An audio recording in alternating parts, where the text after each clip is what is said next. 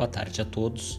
Maurício Fontana, da Gerência de Assuntos Econômicos e de Investimentos do Banrisul, para mais uma edição do Semana em Perspectiva. Um rápido apanhado de todos os indicadores relevantes que serão divulgados ao longo dessa semana que está começando. Essa segunda-feira começou com uma movimentação fraca nos mercados.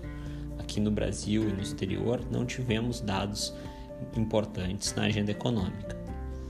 No dia 14, no entanto, o IBGE divulgará a pesquisa mensal de serviços do mês de julho no Brasil. A expectativa é de que o faturamento real do setor tenha continuado a avançar de forma firme. A perspectiva para atividades turísticas e serviços prestados a famílias em julho é de continuidade da recuperação, diante do período de mobilidade que prosseguiu em alta.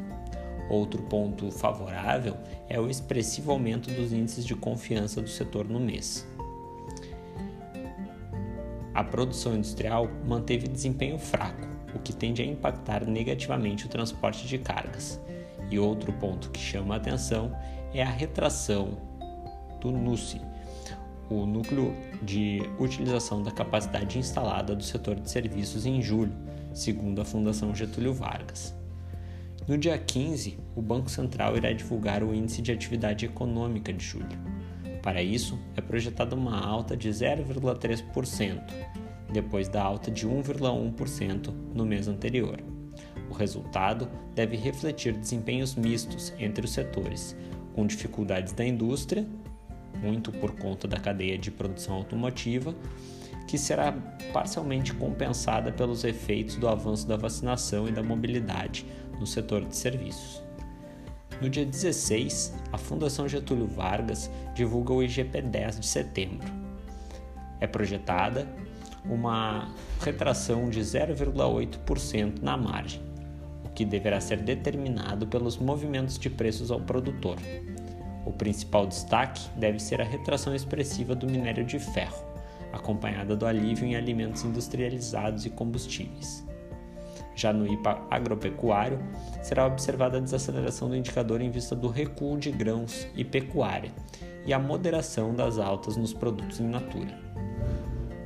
Nos Estados Unidos, ao longo da semana, os destaques serão a inflação e a atividade econômica de agosto.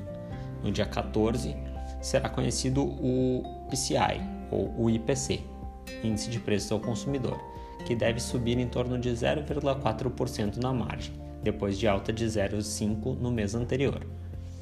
A principal medida de núcleo do indicador deve ter avançado 0,3% no mês. Na comparação interanual, as projeções são de 5,3 e 4,2, respectivamente. Nos dois casos, observaremos uma leve desaceleração na passagem de julho para agosto.